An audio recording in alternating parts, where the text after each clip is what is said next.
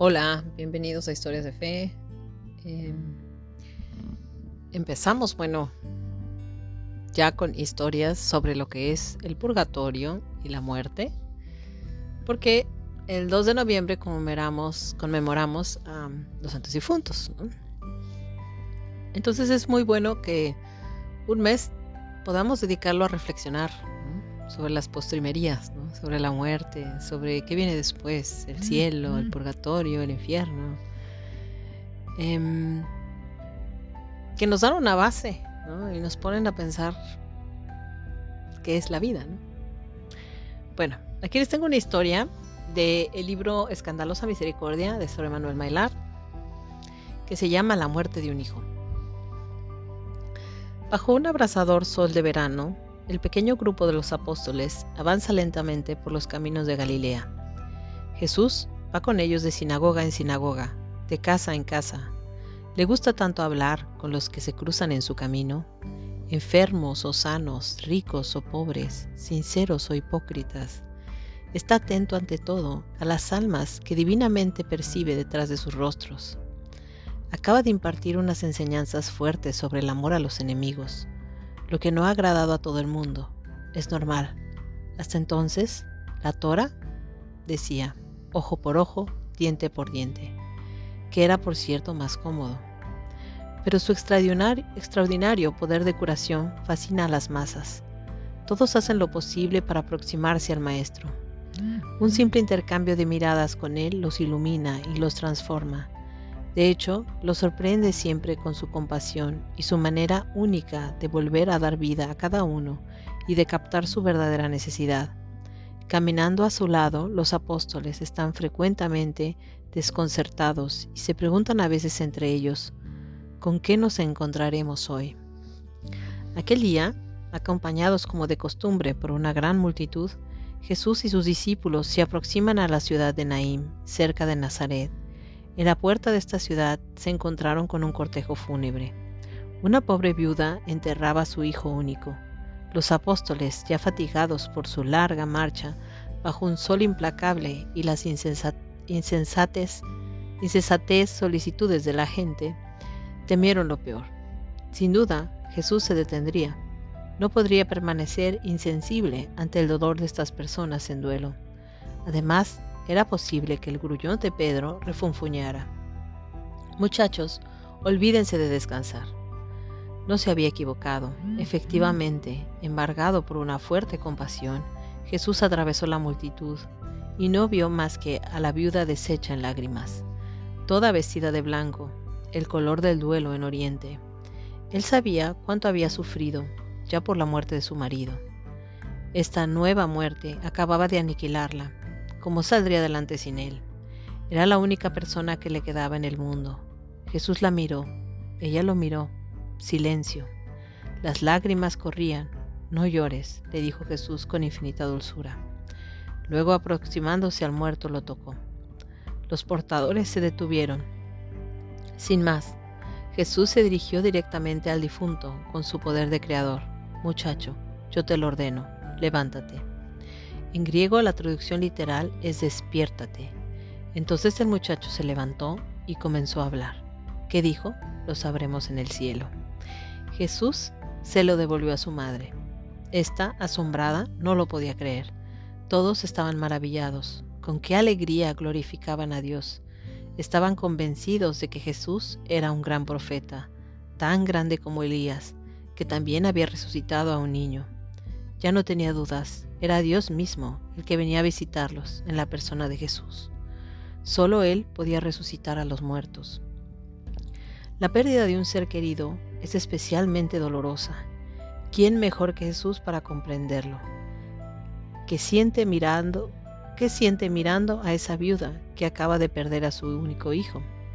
Su corazón se conmueve hasta lo más profundo. Ve con antelación la realidad de su propia madre, idéntica situación, la Santísima Virgen ha perdido ya a José su marido y se dispone a perder a su único hijo Jesús. Jesús se estremece hasta las entrañas, Él, el creador del amor materno. También quiso tener una madre en la tierra. Deseó nacer de un seno materno, y experimentar el intercambio de amor en la intimidad de un hogar humano junto a su madre. Durante 30, 30 años Jesús conoció una verdadera vida de familia. En su madre ve también a todas esas madres que a lo largo de la historia del mundo han vivido, viven y vivirán el desgarrador dolor de la pérdida de un hijo. Movido por una compasión a la vez humana y divina, Jesús comparte en su corazón esos mismos sentimientos y participa de nuestros sufrimientos, los ve y ante todas nuestras lágrimas interviene. El Evangelio nos indica que les preguntará a las mujeres que lo buscan en la tumba, especialmente a María Magdalena, Mujer, ¿por qué lloras? ¿A quién buscas? Igualmente en Betania, ante Marta y María, que lloraban por la muerte de su hermano Lázaro. Jesús se emociona hasta derramar lágrimas. Seamos muy conscientes de que hoy Él se conmueve de la misma manera con cada uno de nosotros cuando lloramos por un ser querido. Cuando experimentamos un combate como este del duelo, el demonio interviene e intenta empujarnos a la desesperación. Nos incita a rebelarnos contra Dios, a dudar de su amor y a imaginarnos que nuestra situación es injusta. Aquella viuda de Naim hubiera podido pensar, soy más vieja que mi hijo, hubiera sido más justo que muriera yo antes que él.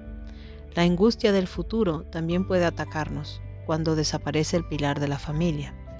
Nos puede invadir los celos hacia una mujer que tiene a su marido, a su Hijo con ella, mientras que nosotros estamos terriblemente solos. Así pueden germinar en nuestro corazón la envidia, la depresión o el deseo de morir, incluso la cólera contra Dios, cólera que puede empujarnos a excluirlo de nuestra vida. Esto le causa mucha alegría al maligno. Ante la herida abierta, debida a la ausencia de un ser querido, intenta infiltrar en nuestro corazón sus propios venenos que le atormentan sin cesar. Frente a esa herida abierta, Jesús tiene un remedio muy poderoso que elimina la desesperación. Derrama un bálsamo consolador en el corazón dolorido, que poco a poco va transformando y transfigurando el sufrimiento. Y esto es totalmente cierto.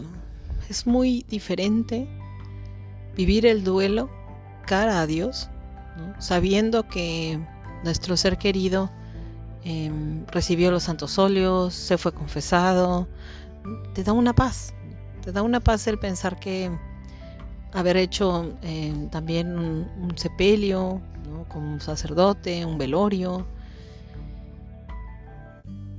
hacerle sus misas, ¿no? También. Eso te da paz porque dices, bueno, eh, ya descansó, está en un lugar mejor, em, puedes seguir haciendo misas, ¿no? Para que si está en un purgatorio, pues vaya al cielo, ¿no? A través de la misa. Em, pero la viuda, por ejemplo, yo tengo un ejemplo ahora muy, muy cercano, porque mi, mi suegra acaba de enviudar. Y tengo una amiga que también acaba de enviudar. Entonces, veo cómo viven el duelo las dos. Una lo vive con Dios y la otra sin Dios. Y mi amiga, que es la que vive, ha vivido su duelo con Dios, si vieran cómo, qué rápido se ha repuesto, qué bien está. Su marido murió de una enfermedad, los dos murieron de cáncer al final de cuentas. Em, y los dos se fueron también muy rápido.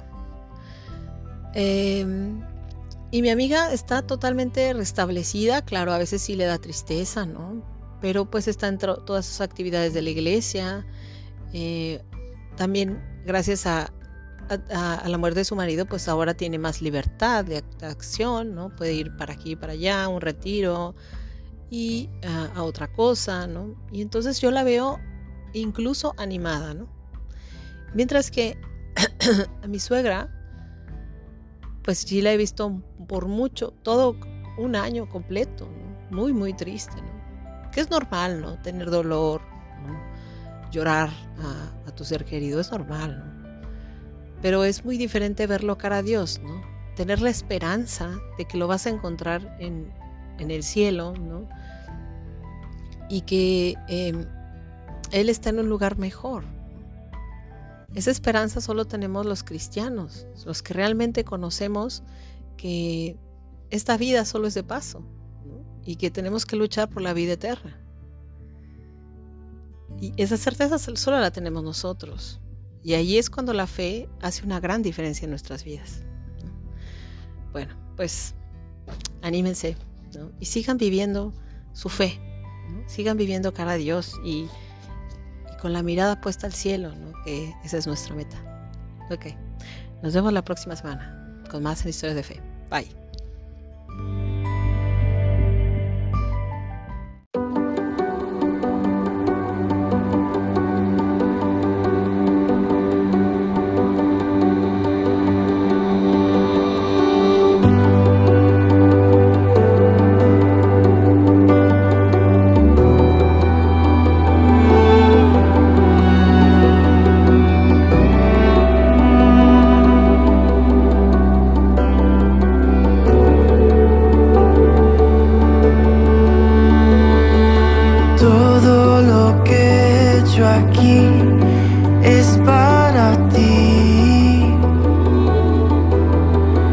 My